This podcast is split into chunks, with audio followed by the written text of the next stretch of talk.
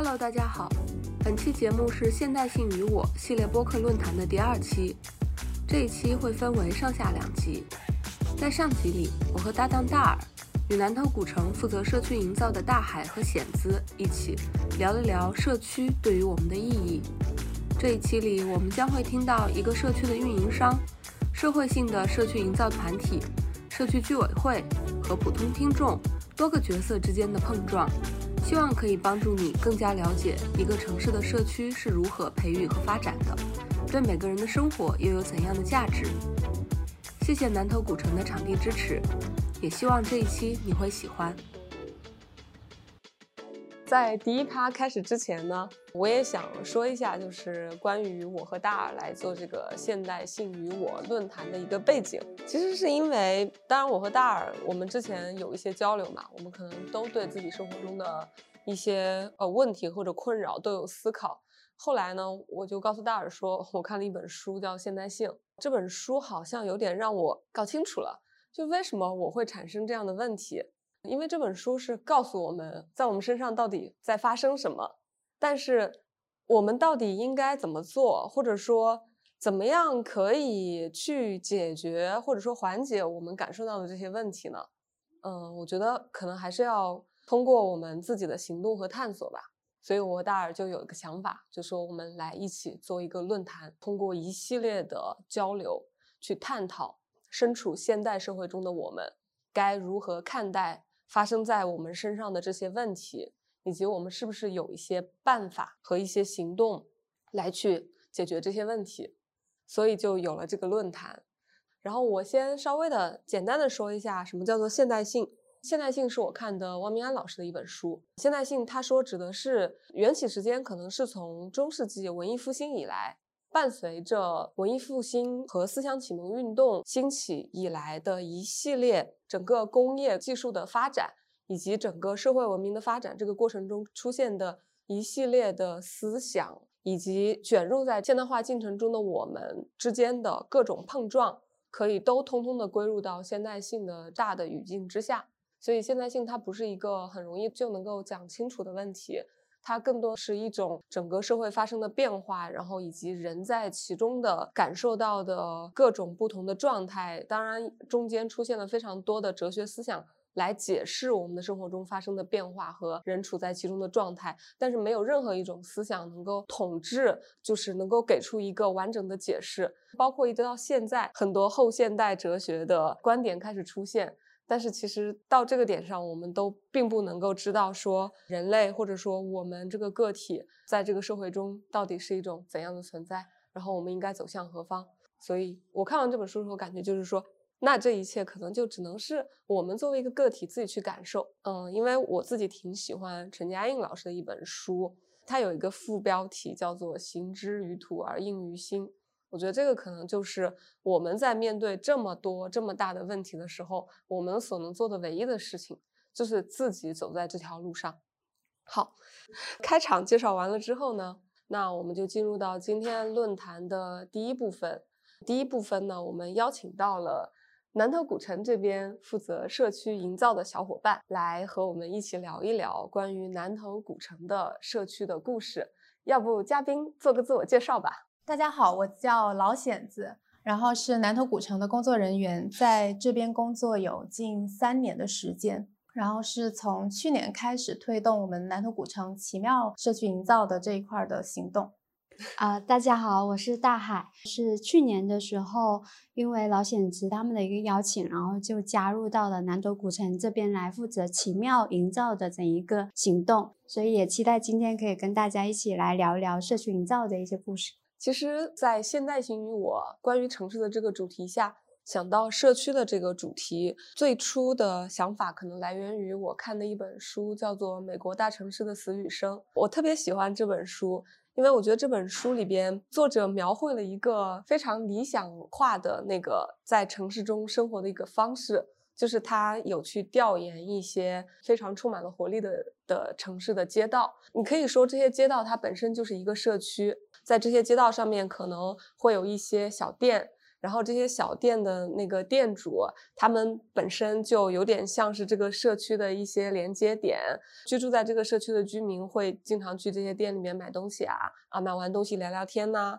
同时，这些因为社区有一排商店，所以说这个社区里面的居民可以放心的让他们家里的小孩在街道上面玩耍，因为他知道会有很多双眼睛在看着这个社区，然后给这个社区营造一个非常安全的氛围。我当时看的时候，我就感觉特别的向往，因为我觉得这好像才是我们在日常生活中希望能够感受到那种温暖啊，然后互相帮助、互相抱持的那种感觉。但是好像有时候生活在深圳这座城市，不太能够感受到这种社区的温暖的感觉。所以呢，从那个时候开始，我就会对社区这个话题特别的感兴趣，因为我觉得。它好像对于我们的日常生活来讲是挺重要的，但是又经常被大家所忽视。那所以我的第一个问题就是，这个问题可能得问一下显子，是什么让南头古城愿意投入精力去营造社区这件事情？其实对于可能很多外面的游人来说，可能第一直观来到南头古城，会觉得这边是一个景区景点。或者说是一条商业街，但其实我们在推动做社区营造这件事情，其实像我们昨天有一个启动日的活动，启动日的主题叫做从这里到社区。我们想要其实传递的是让大家知道，南头古城其实是一个多元多面的这么一个地方，它是一个就是有很多多元角色，也有很多多元的资源在其中的一个社区，这是我们想要传递的内容。还有为什么要做？就是可能我们也要想要去找不同的可能性。嗯，南头古城其实开街到目前其实也快三年的时间了。那我们可能在一些非标商业的一些探索方面，可能已经有自己的一些路径。但是其实我们也想希望通过做社区营造，去看到我们社区其他的一些文化内容，然后从这些文化内容中去寻找我们一些新的可能性。呃，那我想问一下大海，就是你作为奇妙的主理人，加入到南头古城社区营造这件事情的一些背景故事，可以跟我们讲讲吗？刚主持人有描绘到你对社区，包括你看到那本书的那种感觉。其实我在做社区营造已经有七八年的时间了嘛。那到后面呢，就是说除了做事情、看事情，然后。慢慢的会去思考社区跟自己的一些关系，以及说为什么这么多人都在做这件事情，或者都在探索这件事情，但是自己又会探索出这种风格的社区营造，然后就会去看到我们的成长经历。比如说，我是九二年就被爸爸妈妈带到了深圳这边来，然后我们这一代的话，就是嗯被他们带过来之后，其实像潮汕人有一个习惯，就是我如果在这里落了地。我如果找到工作有好的发展机会，其实我是会呼朋唤友说，哎，老乡们来到这里发展。那我们那时候就是在一个村子，也是在深圳的一个村子里扎根了之后呢，其实很多亲戚朋友就到这个村子一起扎根了。那我们的小孩其实如果家长在忙，其实小孩就是到处玩。就刚刚你说到的，其实就是整一个社区里面，如果有空闲的这一些阿姨啊、姑姑啊什么的，他们就会一起看小孩的嘛。所以我们就是说。在这种百家放的状态下去长大的一批人，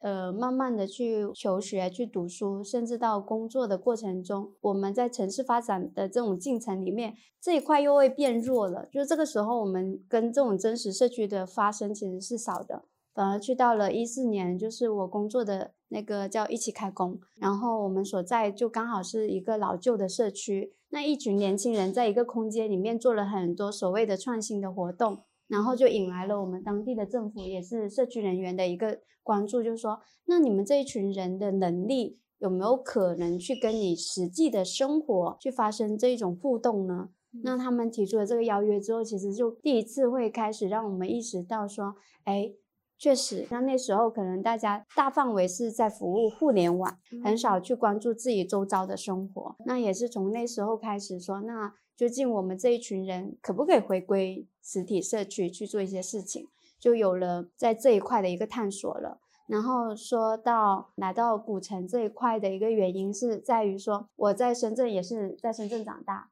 但是其实我是一直没有机会能够在深圳去做这一些尝试。然后就有在关注南头古城的这样的一个城中村的改造项目，那时候我就会很好奇，就是说，也许它是一个纯粹的居住社区的时候，也许那种挑战还没那么大。但是你把这样的一个社区放到一个更大的层面，它又要放进文化的一些责任，又要放进一些公共教育的，又要放进一些就是说回应这么多人口，又要去平衡新的业态之下的这么一个社区，它的营造究竟要去怎么做，在我心里其实就一直会有一个问号。然后去年在朋友的这种推荐之下，其实我们就认识了。那在他们最开始找到我的时候呢，其实我第一时间我没有说要马上去接受，反而我去问他们，就是说你们为什么想做这件事情？因为做社区营造，它跟你做商业活动不太一样的地方，就是说你开始了，其实你要奔着它是一个长期的行为去做的，因为这样的话，你每个人他愿意投入的精力，那在这个过程中做出来的每一件事情，它才有意义。那后来就其实我还觉得挺感动的，因为一般情况下有一些商业公司。你这样回应了，他就会觉得啊，那下一个就是去找他觉得可以马上去满足他需求的嘛。那他们团队其实有收到了像我们这种营造团队的一些思考，然后也有不断的说去创造机会，说那可不可以试一下，然后就有了在南头古城去开展社区营造的一个尝试了。嗯，哦，作为一个局外人来看南头古城的社区的时候。我觉得它会有一个跟我们平时所在的社区挺大的一个不同点，就是它会更多的有更复杂的一些冲突在里边。比如说南头古城改造之后，它这个十字街更多是作为一个商业的区域，然后在十字街之外是原来的居民的生活区，所以这里面好像是存在一个商业和生活之间的平衡的问题。还有第二个就是，当南头古城被改造了之后，然后随着商业进来，随着可能古城里边会有一些公寓类的这种业态进来的话。那南头古城是带来了一批新的居民的，而这批新的居民呢，跟之前居住在南头古城的居民又是完全不同的两类人。所以在这两类不同的人群，他们的日常生活中，也许也存在，我觉得可能不是冲突，但是肯定他们的那个生活场景、生活状态是非常不一样的。那这两类人群的生活状态如何做平衡？就是从我们的角度来看呢，因为。有些时候，商业的配套我们会理解为它是一个社区里其中一个配套，它偏这种服务型的配套。当然，因为我们南头古城的话，它有具备这种历史文化的这么一个维度的东西，它会吸引大家来到这边来观看、来学习跟做日常的这种消费的一种动作。那在某一种程度上面，它的这一种商业，它就更具备了一个更大社会面的这种状态。然后你刚刚讲到的，就是说新居民跟老居民的一个融入，应该算是融入的一个问题吗？是融入吗？你们在做的事情是融入吗？其实我们也没有说特别的把他们一定非得融合，他们的生活轨迹、工作轨迹其实都有自己的轨迹，可能说是。在不同层面上的一个平行轨道，那其实我们想要创造的其实是给他们同样的一种归属感，以及就是如果有可能的话，我们一起共同去建设这个社区，一种信号。对你刚刚提到了归属感这个词，我觉得这个词还挺关键的。我觉得所有人都需要归属感，有时候会觉得归属感是一种非常珍贵的感觉。它并不是很容易就能够让人产生这种感觉的。哦，我突然想到我自己经历过的，对我来说非常有归属感的一个地方，是一家咖啡馆。这家咖啡馆其实就在南锣鼓城附近，叫四月咖啡。那这家咖啡馆已经开业十年了。我最开始的时候没有想到说一家咖啡馆在这个空间里面可能会发生什么。最开始的时候觉得一家咖啡馆那就是去喝咖啡的地方呀。但是后来慢慢慢慢的，哎，我就发现我怎么老爱去那儿啊？是什么东西让我老爱去那儿？我就发现哦，首先，嗯，因为我比较爱看书，那家咖啡馆的墙上就有一架子的书，而且那些书都是一些文艺类的、人文类的，就会觉得看到这些书就好像能看到这个咖啡馆的老板他是一个怎样的人。然后其次，这家咖啡馆经常会举办一些活动。我印象比较深刻的就是，他有时候会举办一个小小的画展，就是他会有一些画画的朋友，然后把自己的画放到那个咖啡馆里边。有的时候他会举办一个小小的集市，就他可能有些朋友是做手工艺的，或者说自己有收藏有一些比较复古的东西，然后就会摆在咖啡馆面前的那个小院子里。嗯，还有到圣诞节的时候，他会举办那个礼物交换活动，就大家在一起享受一个很美好的夜晚。我觉得就是这些事情，慢慢慢慢的，我参加多了，经历多了之后，我就觉得它对我来说有点像是一个家的感觉了，因为。我每次去到这家咖啡馆，基本上都能遇到一两个熟人，然后大家就在这家店里边啊聊一聊啊，寒暄一下，然后就各自做各自的事情。而且呢，很多时候甚至我可能这天我心情不太好，我都会跑去那家店里边坐一下，因为谁知道，说不定就可能遇到谁聊起来，然后我就开心了。或者说没有遇到谁，我就坐在那里，就感受这家店里边的音乐啊、空气，以及落地窗射进来的阳光，还有它面前的那个小院子。都会让我觉得很心安，觉得好像有一个空间是可以接纳我的，而这种被接纳的感觉，是我很长一段时间在深圳都没有感受到的。所以，因为这件事情，我对归属感有非常非常深的感受。就是当如果我们在一个地方生活，有一个空间，或者说不管这个空间是实体的还是虚拟的。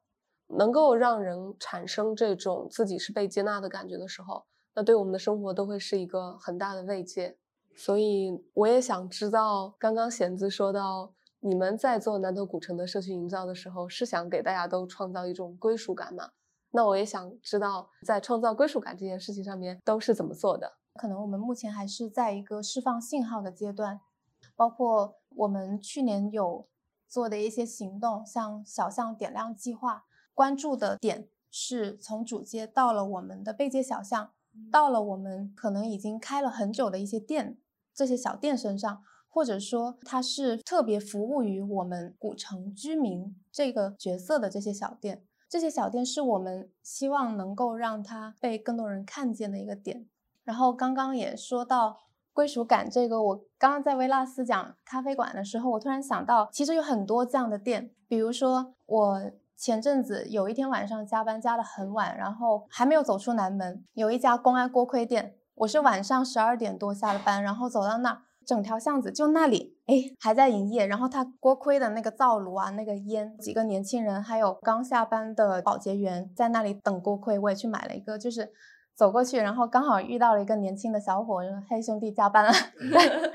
嗯，你也加班了。像主街的店，或者说可能商场的店。他可能到了标准的营业时间，晚上十点我就打烊了。正是因为这些小店，它给我们在这里工作、这里生活的人，确实是因为我们而存在，我们也因为有他们而更感受到这个社区的不一样。所以，我们像刚刚说到的小巷点亮计划，还有我们也在。推动的其他的行动，其实就是在关注我们社区其他的这些角落。刚刚你提到那个咖啡馆的那个例子，其实好像也某种程度上在帮忙带出了奇妙。就是你刚刚讲到的主街，还有我们的小巷，它们之间的这一种割裂感是会明显的。其实我们做社区营造，一般情况下会提出一个要求，就是说我们需要有一个非常自然而然产生关系的一个临街的空间，它不需要太大，它小小的。其实就可以。那那时候刚好我们小庙所在的那个中山东街四十六号，它刚好被闲置了，所以我们就进去了。那在这一个过程里面，其实我们就在创造一个存在，就这种存在，它不需要我们的居民用很高的成本去理解，他只需要理解说，哦，这可能来了一个有趣的邻居，他们可能会做一些就是这种相对友好的。呃，事情那在这种久而久之，因为我们的邻里之间，他其实也有他的网络。那当他在这里体验很好的时候，他就会跟他说：“哎，我们上次在奇妙打了火锅，你下次有空你也来。”然后在这种过程里面，其实奇妙的存在对于我们的邻居生活而言。它就会变成了主街跟小巷之间的一个串联点，所以在这个过程里面，其实我们也让主街的这些店铺有机会去跟我们内向的这些商户去互动、去认识。也许他们不会消费他们，但是他们会发现说，哦，原来你在这个店工作，他们就有机会在这种身份上去产生一个联动，去发现说你是一个怎么样的人。在社区里面，我们其实不太希望大家是产生过早的标签认知，而不去进入说，哎，你是一个怎样的人。但是在社区生活里面，很重要的是我们要去认知对方是谁。然后他的性格、他的爱好、他的这种为人处事，是否自己想要更深度的去跟他互动？那奇妙的存在的话，其实是有点拨开大家就是那个外衣，回到他最真实的以人的这种状态。那在这种状态之下，其实我们也借奇妙的这样的一个空间。去释放说，其实如果一个社区希望它更有温度、更有爱的话，其实都要由大家一起来。然后在这个过程里面，我也一直有在思考说，比如说一个咖啡店店主，他很有想法，也很希望说给这一个区域带来一些帮助，让这个区域的人看到的时候觉得，哎，我有一个角落是可以到这里来释放我的情绪的。但是我也会发现说，如果他所在的这一个地方，他没有这种场域，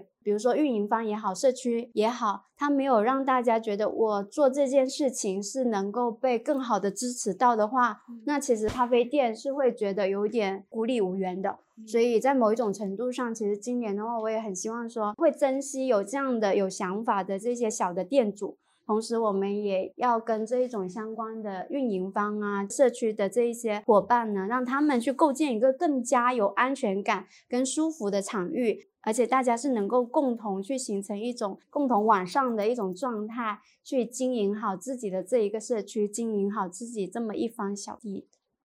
刚刚在你们的讲述中，我听到了一个很有趣的一组对比词，叫做“主街”和“小巷”。这个应该也是因为南头古城的开发的范围主要集中在主街上。主街代表的，我理解应该是说，当南头古城开发之后进来的一批商业业态在其中工作的人。那小巷，我理解应该是。在古城开发之外的原来居住在这里的人的生活，我这个理解应该是 OK 的，对吗？大部分的情况是这样的。那好像你们会很在意说主街和小巷这两个词代表的人群，他们所产生的连接，因为现在其实很多人会下意识其实就会提到主街跟小巷。但是，如果我们希望这个社区它更加的能够去寻找到一个平衡发展的状态，其实这两个标签是需要慢慢被摘掉的。它不能说有很强烈的这一种划分的一种状态，因为只要它划分了，那大家就很容易形成一个对立。但实际上，在社区里面，其实我们是要去减少跟弱化，甚至是。尝试帮助大家把这种对立去转成另外一种可以往前走的动力，但是它确确实实现在是存在着。我突然想到一个事情，当这周我们第一次见面来沟通今天的活动的时候，我们在奇妙坐了一会儿，然后在我们坐的过程中，就不断的有人进来问说：“哎，这里是可以参观的吗？”当然大海就会说：“可以呀，欢迎欢迎。”然后就有很多人，我觉得像是南头古城的游客。他们就会进来看一眼啊，奇妙是个什么样的地方？还有你们墙上面的那些关于社区营造的，还有就是关于南头古城发展的一些信息。然后我就想到了，其实有另外一群人，对南头古城来说，就是游客，就是或者说主街所服务的那一群人，就是这群人也会在你们这个社区营造的规划里边吗？呃，应该说是因为它存在，嗯，所以我们也必须要去关注他们。然后另外的话呢，就是说他们进来之后，究竟他们要带走什么东西，去影响更多的人，其实也是我们所关注。包括我们其中有个议题是关于主街温度这一块的，其实是有游客反馈过给我们，就是说他们在走的过程，比如说他们没有碰到我们，他们自己去走古城的话，他会觉得，嗯，这里也不是古城，也没什么好逛，他们就会这样子很粗暴的去理解了这个地方，然后可能后面就不来了。就对我们而言，就一个社区的话，我们想去传递的点是，也会希望游客他可以深度的去了解这个地方的发展的一个历程。包括我们有一面墙叫做时间长河，那里面是截取了一些关键的转换点，能够让你明白这一座古城它的一个成长的状态。然后以至于这一个奇妙在这个地方，它所扮演的一个角色，包括说我们的这些邻里生活里面，大家也在关注的一些议题，它会慢慢的让游客知道说，哦，原来这里不是一个旅游景点，而是说也有很多人生活的地方。那这些人他的日常里面会有这样的一些公共的客厅，他们会为了这一个社区变得更好，去讨论很多很多的话题。我们那时候其实也会开始去引导他的角色的变化，就是说如果他是纯粹是一个游客的时候。他对这里的一个诉求，他就会很粗暴，就我只是消费我的时间而已。但是当他从游客慢慢的转换成说，哎，对这个地方产生好奇，他也会让自己的技能在某一种层面上开始浮现。就是说我是一个城市规划师啊，那我在看古城的时候，从我的视角里面，他现在做的好的，做的不好的，以及说如果有机会我跟他发生一些联动，我可以参加吗？我有接口参加吗？那这个时候，其实我们也希望能够给到外部的这一种关注的人员，去创造这样的一个社区的接口，去参与到整个古城社区的这种营造中来。是这样的，就像我刚刚说那家咖啡馆，我也不住在它附近，对，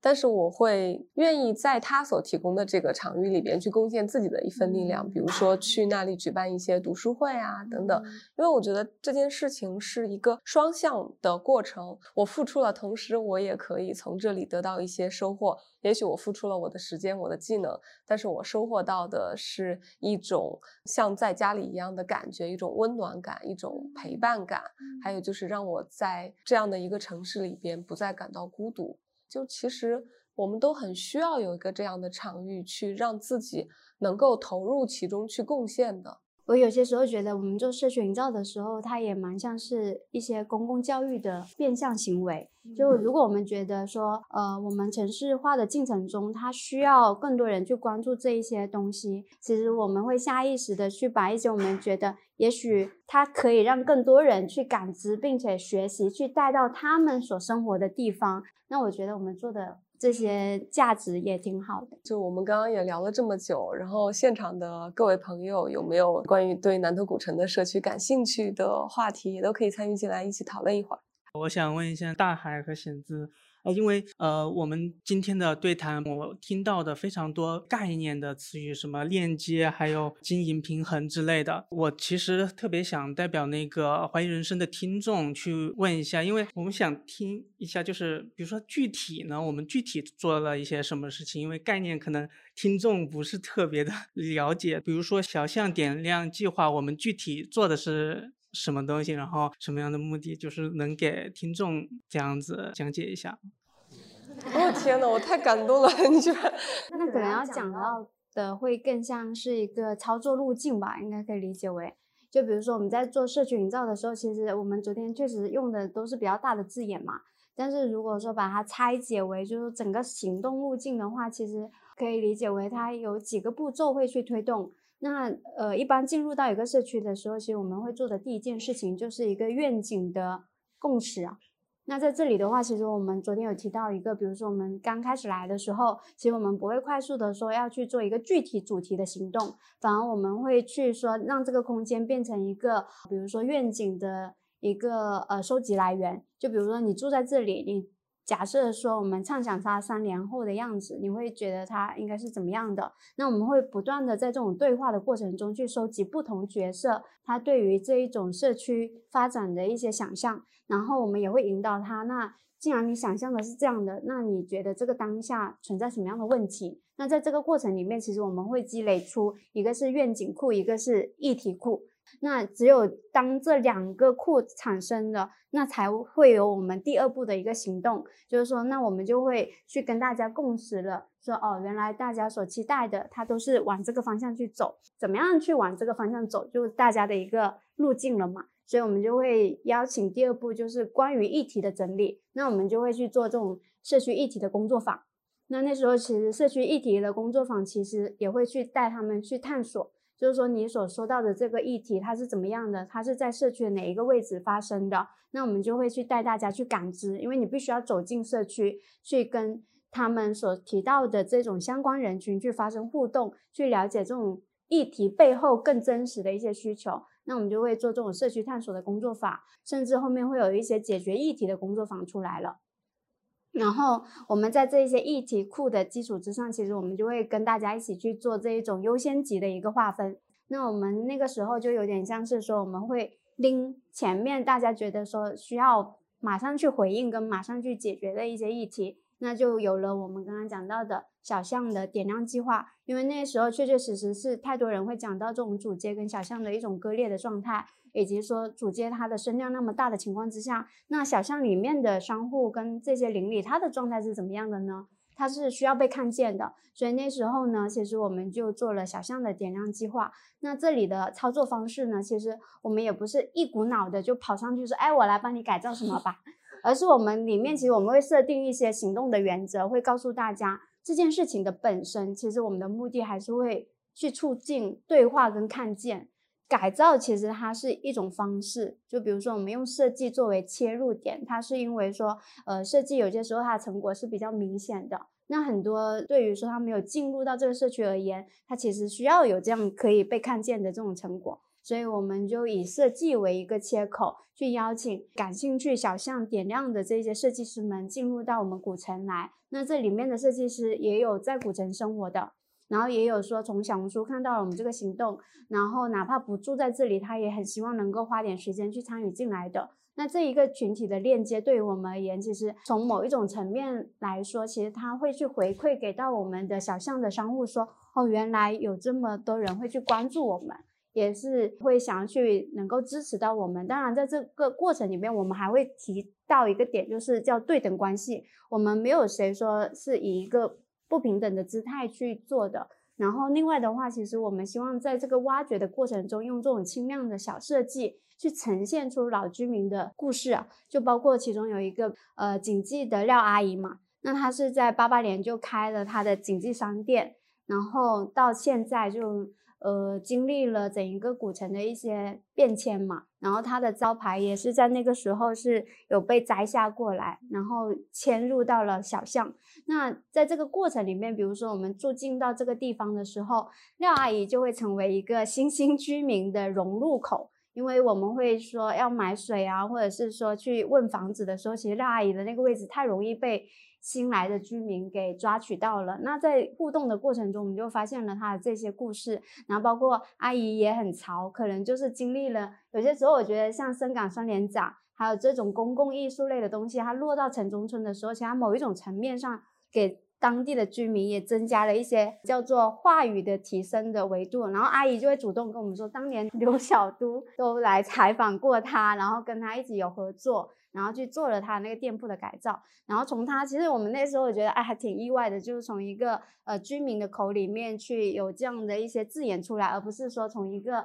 有这种学术背景或者是这种呃相关的从业人员里面提出这样字眼，所以在某一种程度上，一七年深港双年展，我觉得在当地的居民的一些公共教育上面也起到了一点点小作用那样子，然后那时候我们就会。了解了他，像他的这些故事，还有包括说他的一个角色，包括他还会让很多就老居民们是会来找阿姨，就是在他门口去坐着聊聊天的。那他这里既承载了就是当年的这种老一辈的这种关系，同时呢，它是一种开放的接状态去接入我们这种新生的力量。那其实他的这样的一个角色，其实是我们觉得特别呃符合小象点亮的那个。点的，就是它究竟我们要点亮的那个东西是什么？其实像阿姨就是一个很好的一个口子。然后阿姨在最开始其实说有这样的行动的时候，她并不是说持一个非常马上配合的状态哦，因为他可能经历过前面也有被有人改造过他，但是后面他也没有办法把他留住。到现在说有人来了，他其实就是说会支持你们，但是他也不会很主动的去响应。但是在这种日常的。互动多了之后，阿姨会主动的提出说：“哎，那你们有没有办法把我这个招牌进行一个小的设计，再挂回来？”他就在这样的一个互动里面，他主动的提出了之后，其实我们反而觉得还挺感动的，还是证明说，当我们是处在一个非常尊重的一种相互尊重、跟相互理解、跟看见的一种状态的时候，其实他也有一些意愿。希望说，哎，我也想要在能够在自己拼搏的这种岁月里面，然后再做点事情。这种故事，我们也希望说，在这种过程里面，可以通过我们这个接口去传达给更多的人。后面我们也有做了像主街的温度的类似的这样行动，包括说我们去年其实做了一个小小的小创新吧，就是我们会发现说，在城中村的这一个生活里面，其实大家很多时候是在刷视频。然后我们那时候就是说，哎，在地文化缺失或者在地记忆缺失的这种话题，其实也很多人会跟我们提到，就是说因为这种变迁的原因，可能有很多东西它没有留下来了。那那时候我们也会说，那如果说我们要去给古城这个社区去做一些在地记忆的呈现的话，呃，我们用什么样的方式去呈现？那我们去年做的一个小点，我们就说，那大家都喜欢看抖音、看视频的情况之下，那我们有没有可能用？短视频的方式，用视频记录的方式去做，所以我们就有发起了类似家在古城这样的一个影视的共创计划。然后我们就会发现说，这种参与的人，他就有村二代，就是在这里这个村长大，然后出去了之后，自己在做影视的一个工作室。然后他以前是有想过说，哎，有没有机会能够给。古城去做这样的一个事情，那我们的存在其实，在某一种程度上是推了大家一把，就是说把说，哎，我之前想做，但是好像没有机会，就是我主动做，人家会觉得你是不是太主动？然后我们某种程度上，我觉得营造的存在是让大家有一个很好的这种通道跟机会，去再一次的跟自己所关注的社区去链接起来的。可能大家会很害羞，主动的展示，但是有我们说，哎呀，你来嘛，然后，然后他们就来了，他们就觉得就有点像是交朋友，你两个人主动认识总是不太好意思，中间有个人说，哎，我也认识你，我也认识他，就成了，就是这样子，嗯，这个也是作为一个营造的团队的意义所在吧。啊，大家好，我叫菜菜，大白菜的菜，因为谐音我的那个姓氏，我姓蔡，蔡叶文。但是我现在习惯性叫自己菜菜，他们都叫我菜菜，我不太习惯的年轻人叫我蔡书记，我觉得可能比较正式一点。我是这个社区的社区党委书记、居委会主任、工作站的站长，所以为什么我说在这个主场，我还是有绝对的这个说我是这里的主人的这个分量。因为刚才一进来我说我们现在在探讨的社区，通过昨天的社区营造的这个启动日，我就回去会思考。我说，大家可能更多关注的是自己的这个群聚的小社区，可能没有考虑到整个大的社区需求。那今天我们这个讨论这个古城，刚才呃，我们维纳斯也讲了，就是说他想问为什么你们要做这个社区营造？我可以很客观的给你一个回应，因为在二零二零年之前，这里就是一个纯粹的城中村，它原来就是属于我们背街这种生活状态。其实刚才说的两点。我觉得你总结的非常到位。现在的十字主街，我们更多把它看待的是工作空间，然后背街小巷更多的是生活的存在。但是原来这里其实就是生活。为什么这么说？他其实自己一家这个携家带口的在这儿经营，他就是自己是这个店的主人，又是为讨生计而存在。所以当时在做这个。应该是有具有一定划时代意义的，因为当时提出这个古城保护，其实已经是一届又一届的这个市委、区委的政府一届一届的提，但是难度确实特别大。但是在二零二零年这样的一个契机推动了它，那可能就破坏了一些人原来在这里的生活状态，所以呢，他们可能有一些情绪，有一些这个埋怨。为什么后来呃，我们的运营公司万科他要把奇妙他们请进来？确实，因为这个过程呢是不可逆的，不是说你万科不做，别人就不做，这个事情是势在必行的。因为我们保护一个城市的文化，这也是我们一个社会发展必须要关注的东西。不能说深圳就是一个快餐的这种城市，我们是有文化积淀的。所以这个事情，我觉得更多的呢，居民他理解、认可、配合，但是在这过程当中，确实破坏了他们原有的生活结构。所以在万科进驻。来运营的过程当中，其实他们也是在人文方面是比较关注的，所以他们觉得应该要开始给当时可能从打破他们生活结构的这群人给他更多的关注。因为现在古城十字主街这个正式成为商业化的街区之后，它的客流量是非常可观的。来了，我们即便在疫情期间，一年的人均接待次是八百万人次，就可想而知，我们这里是被很多人喜欢。那么背街小巷，他们既然是打破原来在主街的这种这种生活的状态之后，那他到了背街小巷，他可能的生活的这个状态会比在主街要稍微差一点，因为他被看见的几率小很多。所以为什么我们想做小巷的点亮，就是希望这些优质的商家他能够被别人看到，他不是说他做的不好才被赶到这个背街小巷，而是因为当时的商业规划以后，我们更多想打造的可能是有主有次。那么接下来的一些二期规划，他可能也会考虑街巷的一些这些人的存在。所以这个就是我刚才回应，从我们这个角度来讲，客观的来评论为什么他们把这个社区营造能够链接到社区来，他其实确实是希望更多的温暖，然后给更多背街小巷的这些商家，让人家看到，然后有一种叫什么叫弥合也好，就是之前的割裂感是肯定有的。所以现在很多居民，我们一去走访，就是他对于主街的情绪可能就发在原来的开发商，就或者说承建的这个单位身上。所以他们为什么要去做这个事情？一方面是希望被点亮，希望更多的关爱在社区，也是一个企业的责任。更多的也是希望他们能理解，整个古城保护的过程当中，其实大家都是要往前看。在这个发展过程过程当中，或多或少有些人的利益可能是被损害了。那现在我们是希望我们做的这些努力能够弥补你们的一些损失，能够让你们在这里也能够生活的更好，经营的更好，这是他们存在的意义。那作为社区来讲，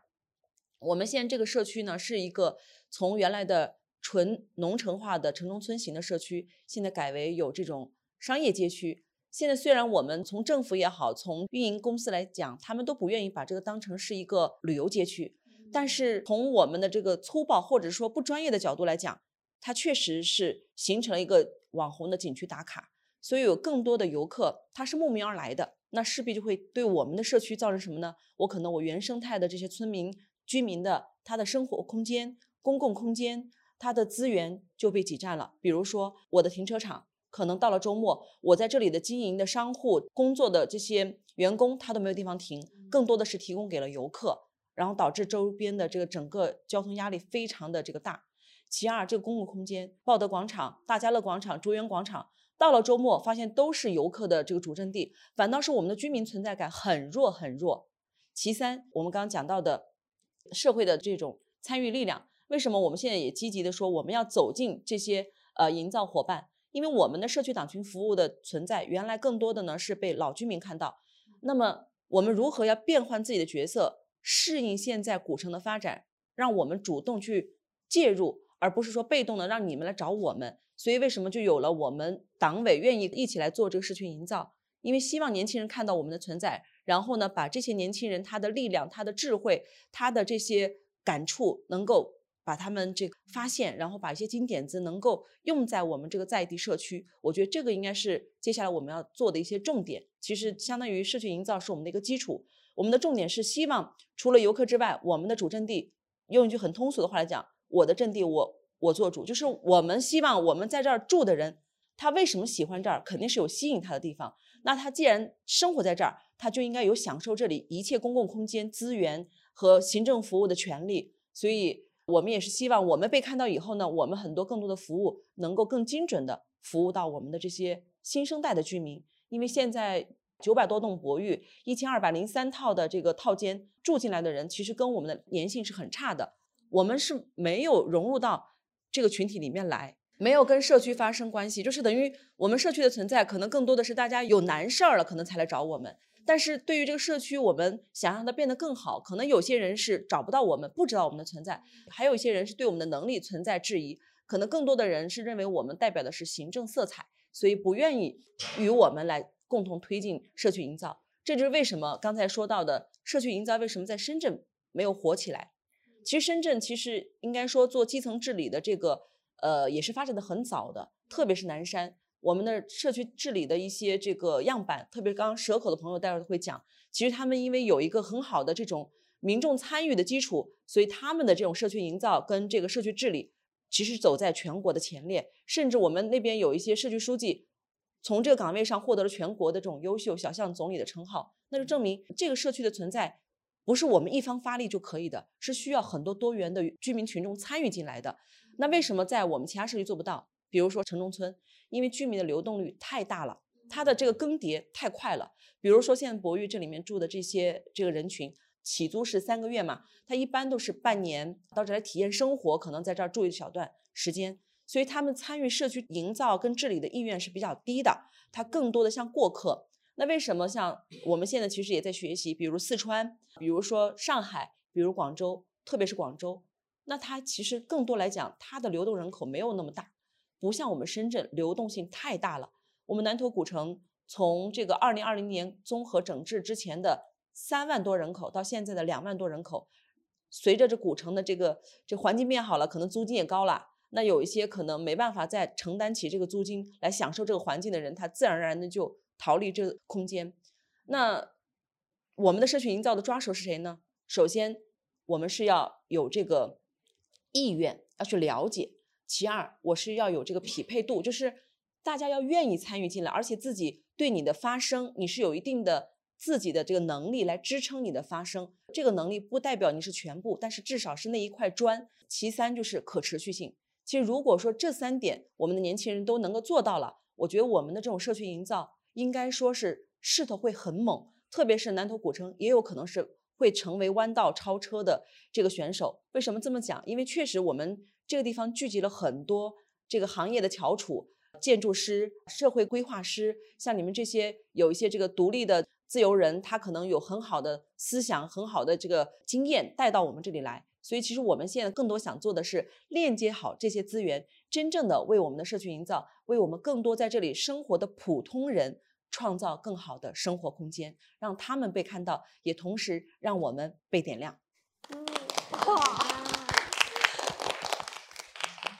哦，我觉得菜菜讲的好棒啊！嗯，确实，我觉得南都古城，因为现在的这种结构变了，不像原来，原来其实大家认知我们就是居委会，然后都是。在地的这些老居民，那随着那一波老居民基本上都已经回到自己的这个高楼大厦里面住，因为这里房子很多被统租了以后呢，他就不得已要回到自己的这个家，因为原来这地方基本上城中村本地人住，大概在九十中期，就是两千年的这个后期，就慢慢慢慢，因为有一些股份公司建了楼，他就分到自己的这住的这个上楼了，所以在这里住的可能很多的是。原来那种叫邻里情节的人，老人家是不愿意搬走的。那最后是因为这个主街改造以后，这个施工过程的噪音啊环境，他不得已，他得要回到自己不愿意去到的家园。所以我们可以经常可以看到这里些住在豪方天际旁边的一些老人家，他会白天都在这里发呆，所以他们是有情感的。但是现在进来到这里居住的年轻人，可能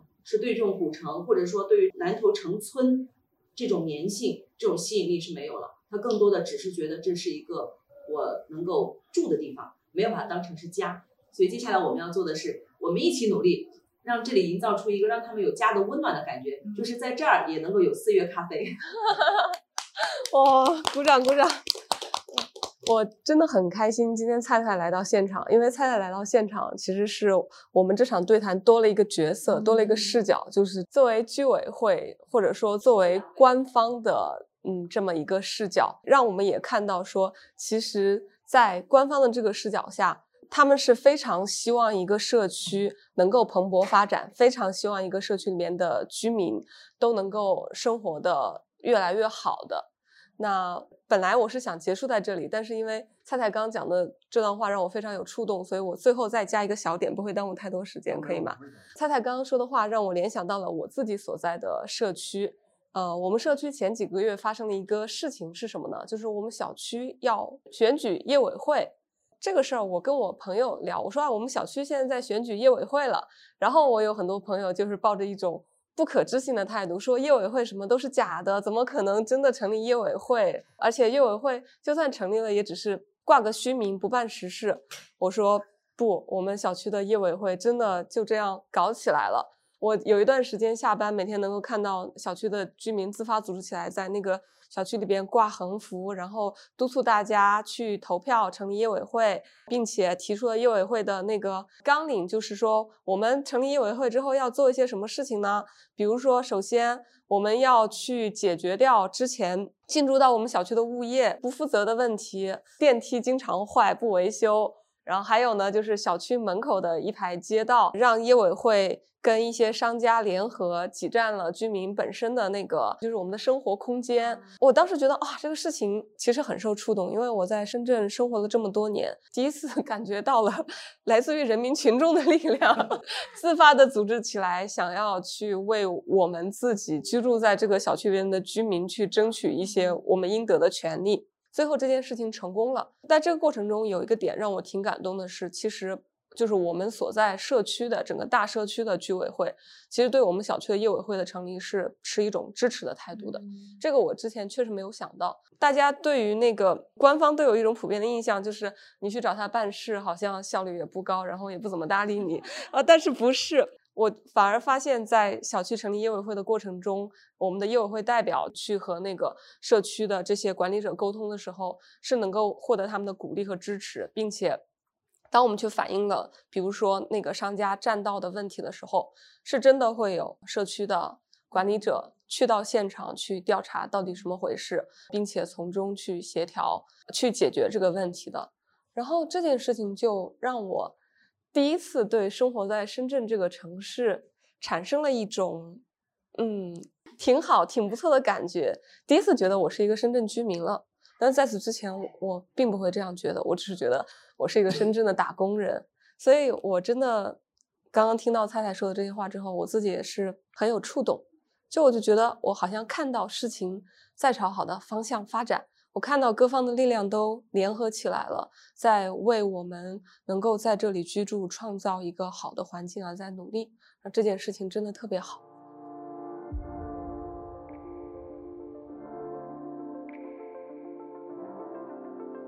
现代性与我系列论坛是由怀疑人生和呆房子共同联合策划制作的系列主题播客现场活动。另外，本期节目在南头古城博玉录制，非常感谢南头古城对本节目的大力支持。您可以在播客怀疑人生中听到本系列节目，将在小宇宙、网易云音乐、QQ 音乐、苹果播客等播客平台发布，敬请关注。